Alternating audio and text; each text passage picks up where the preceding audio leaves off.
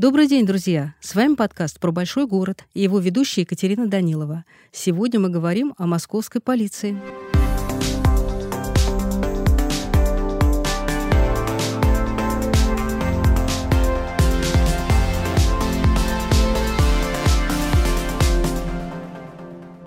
А знаете ли вы, что 300 лет назад в Москве была учреждена должность оберполицмейстера? Таким образом, Москва получила свою полицию. Произошло это с легкой, хотя, наверное, все-таки тяжелой руки Петра I. И вот уже три века московская полиция оберегает покой граждан, их безопасность. И какие только детективные истории не распутывали московские полицейские. А иногда они оказывались даже не рыцарями света. О столичной полиции мы говорим с Алексеем Шаламовым. Он историк и автор нескольких книг об истории полиции. Здравствуйте, Алексей. Здравствуйте, Екатерина. Мы говорим сегодня о московской полиции. 300 лет, колоссальная история. Скажите, а как она вообще возникла и что было тогда, когда полиции не было? Возникла она в Петровское время. В Москве полиция учреждена в 1721 году. Но это вот в связи с тем, что Петр вообще всю государственную систему перестраивал на европейский манер. А вообще, конечно, органы, которые занимались правопорядком, они, конечно, всегда были. Потому что с преступностью бороться было нужно и раньше.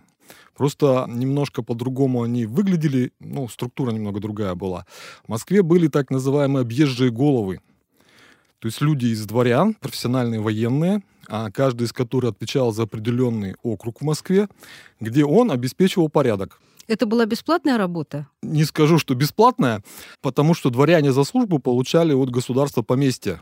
То есть угу. государство их обеспечивало материально. Только это было не в денежной форме, да, а вот в натуральной форме. А когда возникла полиция, вообще что это была за структура? Кто ее возглавлял? Кто в ней работал? Какие подразделения были? Первоначально там довольно простая структура была, поскольку профессиональных у нас не было, конечно, полицейских, не было учебных заведений. А она так и называлась полиция? Вот с 1721 года она полиция на европейский угу. манер. Укомплектована она, конечно, военными. Весь управленческий слой, они все военные. Либо гвардейцы, либо армейцы. Гвардейцы почему? Это люди прямо близкие к Петру Первому, поэтому их везде на самые важные места и расставляли. А нижний слой полицейских, их набирали из э, жителей. Это была государственная повинность. То есть они по очереди в течение одного месяца выполняли полицейские функции. И пожарные, кстати, тоже. Пожарные тоже вот. входили в состав полиции. Про функции, потому что читала, что чего только не делали бедные полицейские. Какой только ответственности их не было. Давайте перечислим тогда. Полиция некоторое время называлась благочинием. Благочиние – порядок. И порядок в широком смысле.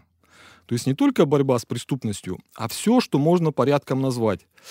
А это и пожарная безопасность, это борьба с возможным возникновением эпидемий, борьба с уже возникшими эпидемиями, контроль за качеством продуктов и напитков. То есть санитарные функции, да, правильно? Да, да, да. Вот санитарная медицина, она как раз вышла из полиции. Медицина чрезвычайных ситуаций, Вообще все МЧС тоже из полиции вышло, поскольку не было никаких специальных органов, которые бы этим занимались. Поэтому пожары, наводнения, обрушения, все эти вещи, это тоже полицейская работа. Чистота на улицах, как подметены улицы. Следить за тем, чтобы э, мусор в нужные места выбрасывали, чтобы дети без присмотра не оставались, чтобы курения на улицах не было. То есть вот этих функций по порядку, соблюдению порядка. Их очень-очень много. Все, что мы порядком назовем, это все функции полиции были. Читала, что также они занимались поимкой беглых крестьян. Да, тоже же восстановление порядка, да, то есть бежавший крестьянин нарушил порядок. И клеймлением ободов у ямщиков. Ну, это, значит, опять же, контроль за правилами движения, это тоже их дело, чтобы ямщики соблюдали все правила. И плюс еще и налоговый контроль, чтобы еще выплачивали налоги тоже полицейские... То есть ФНС в том же стакане. Да, то есть полтора десятка современных ведомств, которые сейчас специализированные, вот все эти функции, они относились э, к полиции выполнялись полицейскими. Насколько вообще была престижна служба в полиции там, в начале и потом, и можно ли было рассматривать полицию как социальный лифт? Или наоборот, это были, так сказать, задворки для карьерного продвижения? И то, и другое, в зависимости от уровня. Во-первых, в полиции же несколько уровней служебных, да, у нас есть угу. рядовые полицейские, есть младшие начальники, старшие начальники, высшие начальники. И люди, которые в полиции служат, они из разных социальных слоев. Поэтому вот для ниш, людей из низших социальных слоев это, безусловно, очень хороший социальный лифт. А есть огромное количество документов про людей, которые из крестьян, из крепостных крестьян, из мещан, из очень бедных семей за долгую добросовестную службу или очень талантливые люди, вот, э, когда они на полицейской службе раскрывают свой талант, они делали хорошую карьеру, они получали классные чины, ну, то есть равные офицерским. Они получали личное дворянство, потом даже потомственное дворянство. Иногда им удавалось при этом, вот человек из крепостных крестьян стал дворянином, и ему удавалось, допустим, очень удачно жениться на дочке, скажем, купца первой гильдии, стать богатым человеком. Я вот сейчас вспоминаю историю. Семен Алексеевич Чистяков, это замечательный сыщик начала 19 века. Это вот он такую карьеру сделал. Он из мещан. Угу. Он не благодаря долгой службе, а благодаря великолепному таланту сыщика очень быстро выдвинулся, очень быстро получил чины. Он даже потомственным дворянином стал раньше, чем получил соответствующий чин, потому что был награжден высоким орденом Владимира IV степени, который тоже потомственное дворянство давал. Потом вот повезло ему, он женился на дочери купца первой гильдии. А я в вашей книге прочитала, что аристократы с удовольствием даже служили в полиции. Тут-то какая мотивация? Аристократы все-таки старались, во-первых, выбирать подразделение полицейское. Больше всего аристократов было в московских конных драгунских эскадронах конная служба, она вот как раз дворянская. А она для чего? Для поддержания порядка. Во-первых, это была служба, то, что сейчас называется группы немедленного реагирования. Произошло преступление, нужно прямо буквально по горячим следам догнать преступников. Это вот эти самые конные драгуны полицейские. Либо, когда они в полном составе, два эскадрона их было действовали, это какие-то большие важные события, допустим, массовые беспорядки а народный бунт какой-то, стихийные бедствия. Или торжества, например. Ну, торжества там они просто службу несут, а тут они прямо приходится вот чуть ли не военные действия прямо иногда вести. Поэтому они сформированы как военная часть. Так ради чего аристократы шли в полицию, а не в блестящую военную карьеру? Это не самые блестящие аристократы. Самые блестящие аристократы все-таки шли в гвардейские полки. Они аристократы, у них многие титулы княжеские, но, скажем так, второго уровня, да, чуть-чуть захудалые. Победнее. Победнее, да. Дорого очень в гвардии служить. А если в армию идти, что, в общем, возможно как Резонно. раз для дворян, то могут законопатить куда-нибудь в дальний гарнизон, малюсенький какой-нибудь городок, где очень долго придется служить, где из всего общества только жена городничего, ничего интересного нет. А здесь они служат в Москве. Москва все-таки ведь, помимо всего прочего, культурный центр, и плюс это еще дворянский центр. Москва более дворянский город, чем Петербург, ее называли столицей российского дворянства. То есть служить в Москве всегда было престижно. И лучше уж полиции в Москве, чем да, в каком-то да. гарнизоне далеко. Раз уж мы говорим сейчас о тех людях, которые стали полицейскими, вот все мы знаем такое слово, подаренное нам Гоголем, «держи морда» в отношении полицейского. Вот насколько это вообще справедливо? Потому что относилось же к целому сословию. Вот на самом деле меняется техника, да, там архитектура, там одежда, может быть, какая-то организационная структура меняется. Люди-то все равно те же самые остаются. Поэтому можно прямо даже аналогию сегодняшней полиции проводить. Есть там сегодня держиморды? Конечно, есть. Были тогда? Конечно, были. Были ли все? Конечно, нет. Большинство людей не такие, и большинство полицейских, которые из тех же людей набираются, они тоже не такие. Там были замечательные люди, там были очень гуманные люди, там были героические люди. Лесков написал цикл рассказов о русских праведниках, там тоже есть полицейские. Вот так. Праведники, да. То есть иногда до уровня святых эти люди даже поднимались. А держиморды были, конечно, иначе бы слова не возникло. Да, а если бы возникло, не разошлось бы, не стали бы им пользоваться. И сейчас то же самое. А знаем, что есть такая еще категория добровольные помощники полиции. Когда она возникла? На каких договоренностях они существовали в полиции? Внештатные сотрудники, они по обязанности служили. Это была форма налога только в натуральном виде. И кого же таким налогом обкладывали? Всех жителей Москвы. Они выполняли такие полицейские функции до определенного времени. А человек мог отказаться от такой повинности? От налогов можно отказаться? Вот, Нет. Не платить налоги. То же самое. Можно, но будут последствия. Но вы же говорили еще, что дворники были активно задействованы. Дворники, они же по обязанности выполняют. Ну, как по штату, да, по служебным своим обязанностям является внештатным сотрудником полиции. И до какого времени это было? До советских времен даже? До революции, да. Они могли быть и в государственных учреждениях служить, и у частных владельцев. То есть есть дом у человека, там должен быть дворник по правилам. Вот он этого дворника нанимает, но при этом этот дворник, он все равно низший государственный служащий. Его обязательно регистрируют в полиции, специальная есть э, картотека, обязательно проверяют, опять же, вот на уголовную принадлежность, политическую благонадежность, и потом еще ведут что-то вроде даже послужного списка, то есть все его заслуги учитываются, все его проколы, да, все угу. его нарушения учитываются.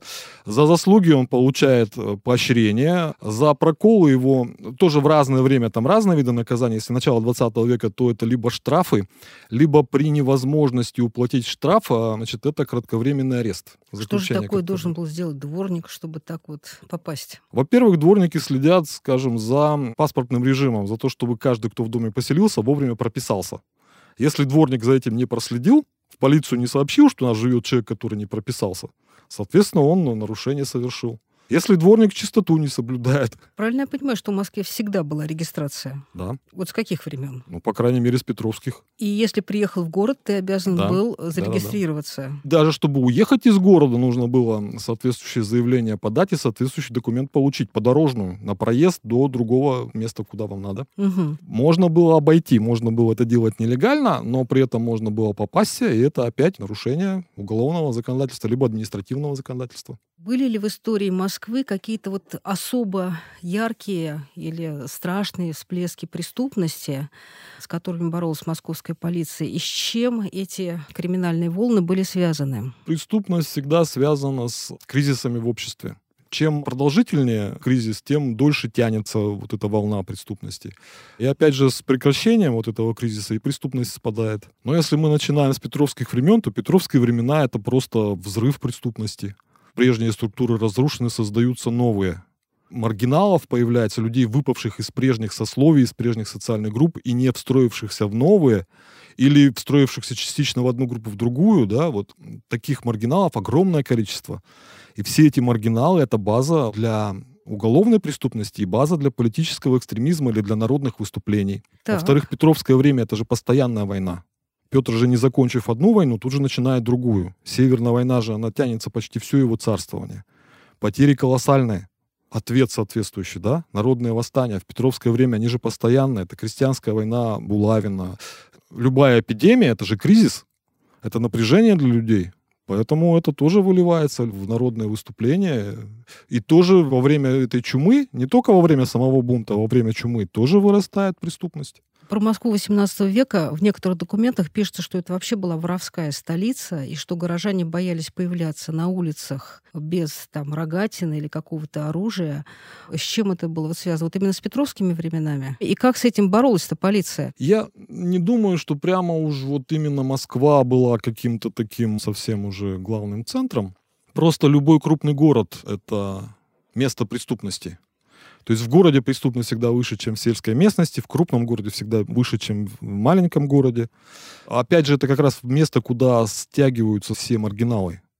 А Москва один из крупнейших городов в стране, маргиналов очень много, поэтому это всегда, не только в 18 веке, уровень преступности по сравнению с другими местностями там более высокий. Вот я как раз хочу обратиться к одной из ваших книг, где вы озадачились и пытались назвать криминальную столицу Российской империи, правда, в более поздние времена, и, по-моему, вы называли Киев. А это начало 20 века, там Киев получился. А 18 век, к которому мы сейчас вернемся, и вы считаете, что звание воровской столицы все-таки преувеличенное? Я думаю, для Москвы да. Тяжелый момент в истории Москвы, 1812 год, пожары в Москве и довольно витиеватый сюжет, связанный с работой московской полиции. Расскажите об этом. В это время полиции нашей очень не повезло. У нее были отвратительные начальники. Генерал-губернатором в Москве был Федор Васильевич Ростопчин, а оберполицмейстером был значит, генерал-майор Ивашкин в это время. Вы очень уничижительно пишете о них в своих книгах. Да, для меня это отрицательные образы. Ну вот они и полицию, в общем-то, довели до развала и организационного, и морально-этического. Ну, это вот 1812 год, когда Наполеон к Москве приближается. Принимает это решение генерал-губернатор Растопчин. Полицию из Москвы выводят, все ведомства эвакуировали перед наступлением Наполеона. Правда, очень плохо эвакуировали. Я считаю, что это саботаж был прямо со стороны Растопчина. Так полицейские принимали участие в поджогах? Я считаю, что да. То есть те документы, которые я видел, я считаю, что вот они доказывают, что по приказу Растопчина московская полиция занималась поджогом Москвы перед вступлением в нее наполеоновских войск. А тяжелая ситуация уже после того, как войска Наполеона вышли из Москвы, пишут о колоссальном мародерстве и о страшных безобразиях. В Москве как себя в это время полиция показала? А тоже по-разному. Вот первоначально, когда возвращается полиция, она чуть-чуть позже войск, да, вот наши войска в Москву уже вошли после того, как Наполеон ее оставил, угу. чуть-чуть позже входят полицейские. И первоначально тут проблем было очень-очень много, в том числе просто город был наводнен мародерами целые банды мародерские были, которые грабили все, что только можно, все, что бросили французы, все, что не успели дограбить французы и так далее. Просто город вот утонул в этом мародерстве. Прямо настоящие бои вели с этими мародерами. А бои вели военные или полицейские подразделения? Первоначально вели военные, когда пришли полицейские, и полицейские тоже включились в эту борьбу. И довольно успешно, довольно быстро эту волну подавили. То есть вот это успешно сделали. Вторая проблема была то, что в городе очень много было незахороненных трупов, людей, лошадей, и это было опасно с точки зрения возникновения эпидемии. И с этой задачей тоже справились. Третья задача была, что огромное количество оружия было кругом брошено. А нужно было это оружие изъять, чтобы оно и уголовным преступникам не попало, и чтобы не могло быть использовано в случае возникновения народных волнений. И эту задачу тоже хорошо решили. Полицейские. Да. Но при этом действительно коррупция просто зашкалила. Сам Растопчин коррупционер, Ивашкин коррупционер, соответствующим образом это все распространяется дальше, ведет ниже ниже, и в результате большая часть полицейских, опять же, не все. То есть были люди с убеждением, которые даже в этой ситуации не занимались коррупцией. Но в целом полиция, она выглядела очень коррумпированной в это время.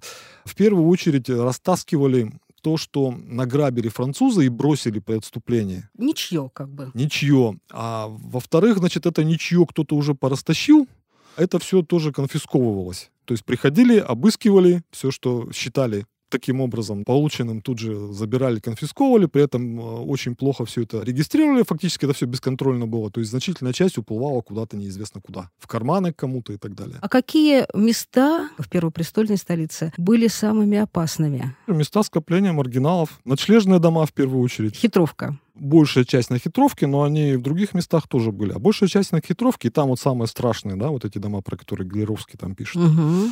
Это рынки любые, чем больше рынок, тем там больше преступников вокруг этого рынка. Мы говорили о Трубной площади, как злачном да, таком квар- страшном месте. квартал красных фонарей.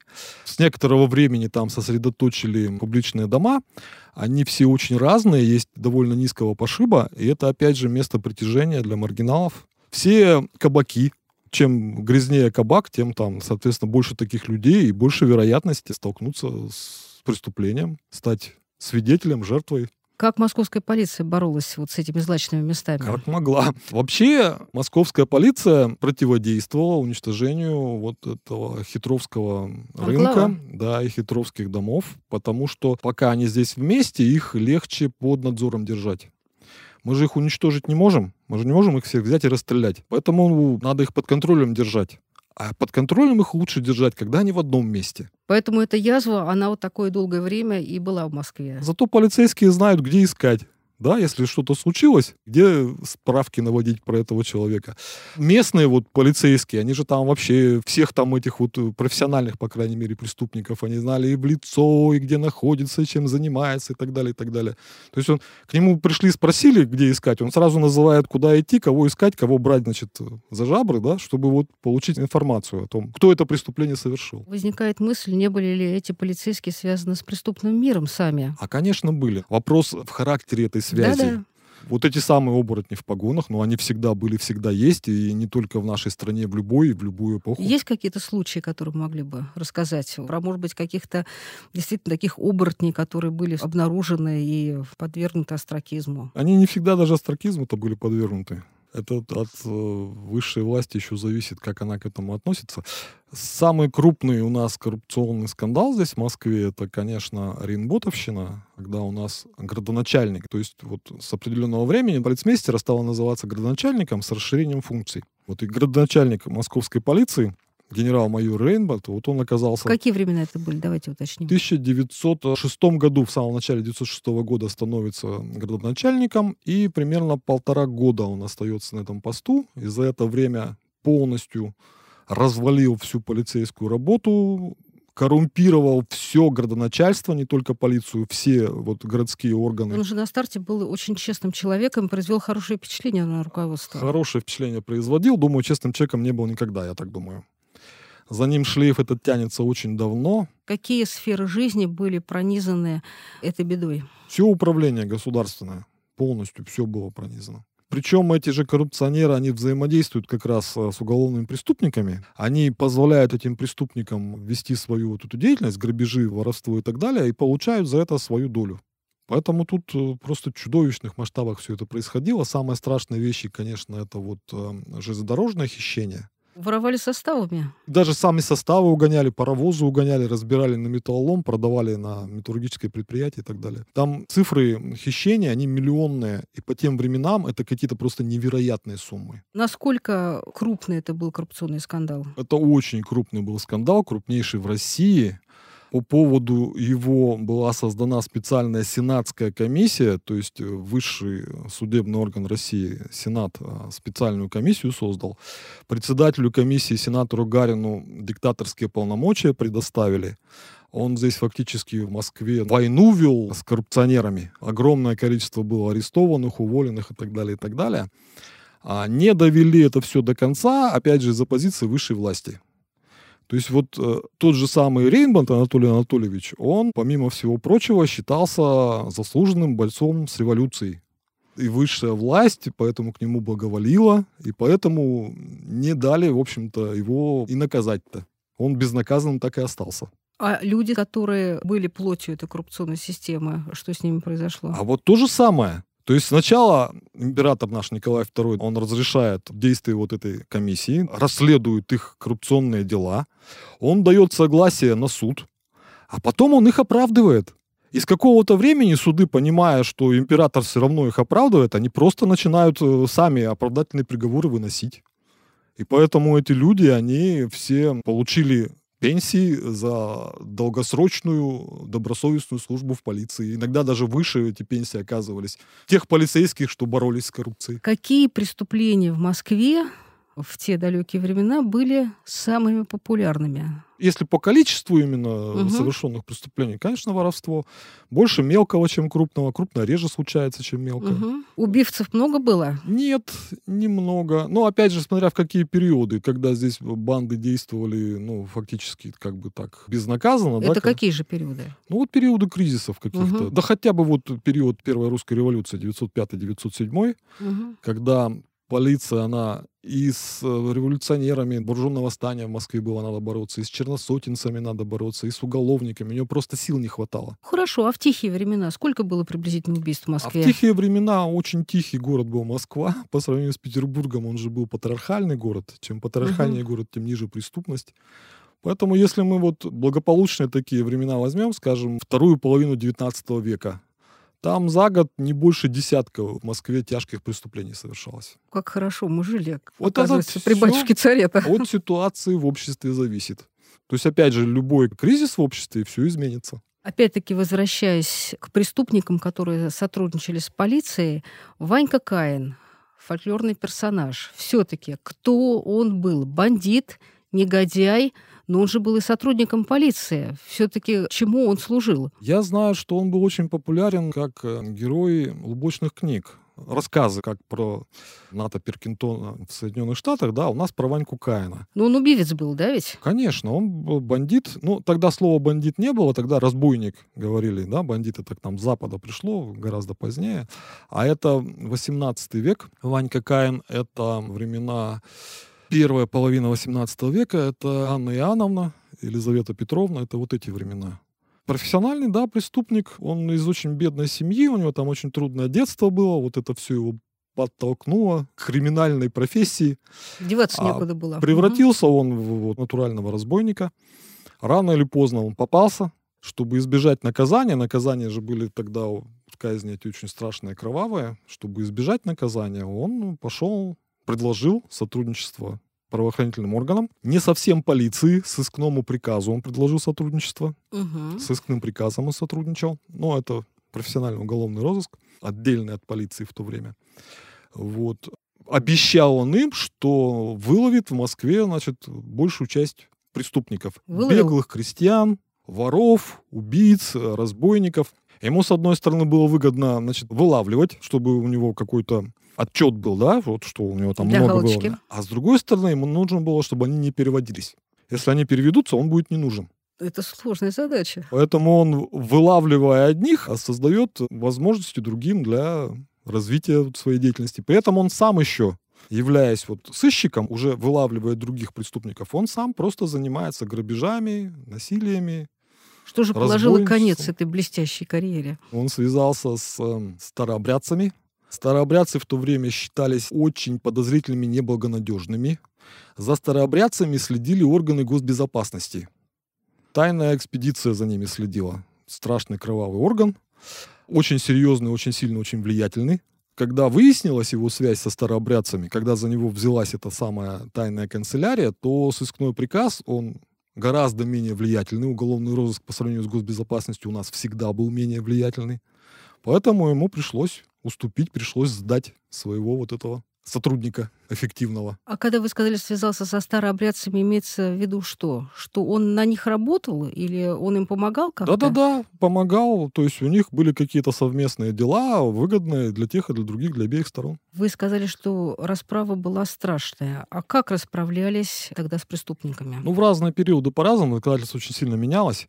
Вот в петровские времена это просто страшные вещи, там кровавейшие казни, там и посажение на кол, и... четвер- За воровство или за убийство? Я сейчас прям дословно не знаю, как там чего было, но даже за коррупцию, за воровство из государственных закромов. Вот вполне можно было на кол попасть. Какова была судьба Ваньки Каина? Как его наказали? Ваньку Каина отправили на каторгу. Приговорили его на каторге в Сибирь, но потом, значит, поменяли приговор, отправили его в Рагервик. Это шло строительство портового комплекса большого на Балтике. И туда требовалось огромное количество рук рабочих, и туда стали отправлять каторжников. Подождите, то есть это не ноу-хау товарища Сталина, который придумал зэков Это отправлять на строительство? Нет, э, у нас очень много этим Петр Первый занимался. То есть вот каторжники, они же у нас все были отправлены на работы. И правильно, пусть приносят пользу обществу. У них очень много параллелей Петра Первого, Иосифа Сталина, менеджерских. ну, всяких разных. Правильно ли понимаю, что именно из сыскной полиции вырос знаменитый МУР? Да, вот это правильно. А когда вообще возникла сыскная полиция и в каких отношениях она была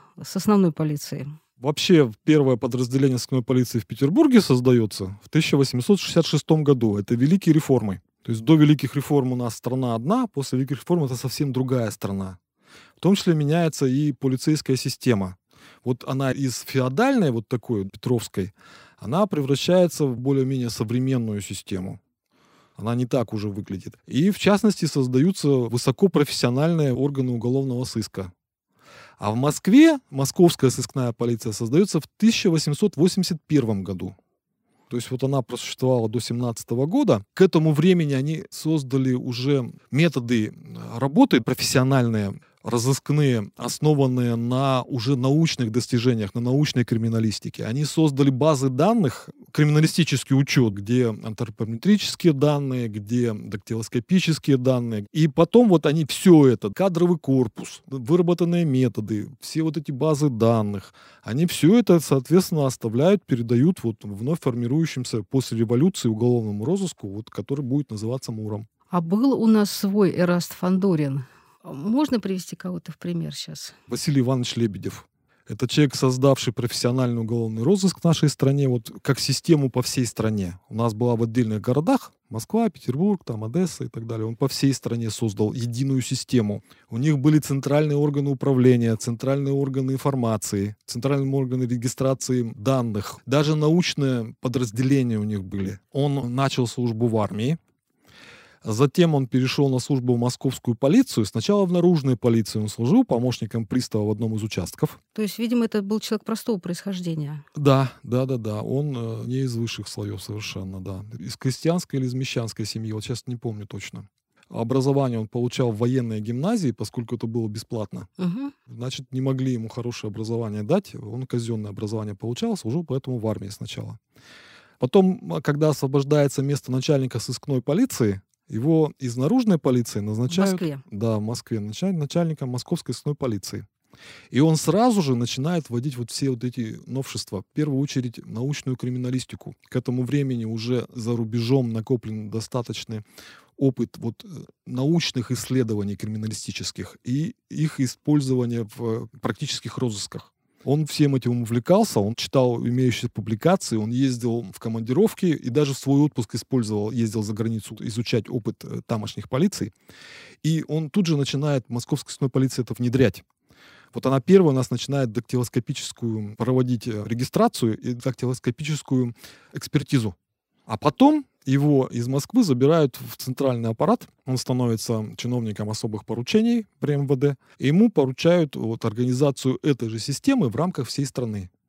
И заканчивается это в 1908 году соответствующим законом создания Всероссийского уголовного розыска. Московский полицейский сыск в какой-то момент был э, признан лучшим в мире. Когда это было в связи с чем? Время от времени полицейские Европы, они проводили международные конгрессы в разных городах собирались, обсуждали какие-то вопросы. В 2013 году в Швейцарии формально признали московский уголовный сыск самым лучшим в большом городе. Но это формальное признание, то есть оно могло раньше быть, там позже, условная дата, это 13 год. На самом деле он стал таким вот благодаря как раз внедрению научной криминалистики Василием Ивановичем Лебедевым. Слушайте, а как же тогда при такой замечательной подготовке проглядели революцию? Так это же уголовный розыск. А революция занимает политический розыск революционерами не занимались? Нет, им по закону было запрещено заниматься политическими преступлениями. Если к ним каким-то образом попадала информация, связанная с политической деятельностью, они обязаны были тут же ее передать жандармским органам. Часто руководители полиции сетовали, что почему проблема да, в ведомстве? Штаты маленькие, деньги, которые получают служащие, не очень большие. В процессе реформирования да, добавлялись штаты, добавлялись зарплаты. Вот все-таки от чего зависит качество людей, которые служат в полиции? От их количества, от тех денег, которые они получают? Или есть еще какая-то такая нематериальная составляющая? Тогда что это? Морально-этических качеств этих людей. Если эти люди уже воруют, вот они уже привыкли, у них уже сложилось впечатление, да, что в полиции воровать можно то как бы ему не увеличили зарплату и как бы не расширяли штаты, не уменьшится, а только расти будет. А были ли кто-то из руководителей полиции, кто вот осознанно ставил задачу привлечь в это ведомство честных, благородных людей? Да, да, и очень а, много. А вот, например? Большинство таких. У нас был замечательный оберполицмейстер, последний оберполицмейстер Москвы, потому что в 1905 году у нас переформировывают управление, и вместо оберполицмейстера вводится должность градоначальника. Вот последний оберполицмейстер Дмитрий Федорович Трепов. Замечательный полицейский руководитель, который очень заботился о своих служащих, отслеживал, да, вот не давал развиваться коррупции. Огромное количество полицейских убивались тогда на улицах. Как полиция на это реагировала? И можно было ли удержать вот этот вот революционный вал? Тут разделить надо революцию и вооруженное восстание в Москве. То есть у революции очень серьезные есть причины. И силами полиции, тем более силами московской полиции, она не решается. Это же проблема всей империи, и не полицейская проблема, а проблема общества. А если конкретно восстание вооруженное, декабрьское восстание в Москве брать, то вполне можно было его подавить, и если бы здесь компетентно действовали полицейские и военные начальники. Они очень некомпетентно действовали, поэтому позволили появиться этому восстанию, развиться ему, какие-то вот широкие масштабы принять, и потом кроваво нужно было все это подавлять. А боялись идти в полицию, когда начали убивать конечно, полицейских? Конечно. Полиция, ну, вообще же опасная служба, даже в спокойное время, а во время, когда, ну, фактически война идет. Представляете, что в Москве было? шли бои с применением не только винтовок, с применением пулеметов, артиллерийских орудий. Повстанцы же, они всю Москву засыпали самодельными взрывснарядами. Бомбы тогда их называли. Потом несколько лет Москву очищали от этого. Это же все вот взрывалось, там работало. Поэтому война просто в городе шла в такой ситуации идти в полицию, ну, понятно, что страшно. Даже тем, кто уже служил в полиции, я думаю, было страшно. После февральской революции что стало с московской полицией, полицией вообще? Ну, ее формально же расформировали, решили заменить народной милицией. То есть не профессиональными полицейскими, а людьми из общества, из народа, которые будут выполнять полицейские функции. Но все-таки понимали, да, что есть некоторые службы, которые нужны высокопрофессиональные, поэтому, скажем, уголовный розыск, а вот его решили сохранить. Друзья, с вами был подкаст про большой город и его ведущая Екатерина Данилова, и говорили мы об истории московской полиции. Слушайте наш подкаст на всех ресурсах, на которых вы слушаете свои любимые подкасты, и оставайтесь с нами.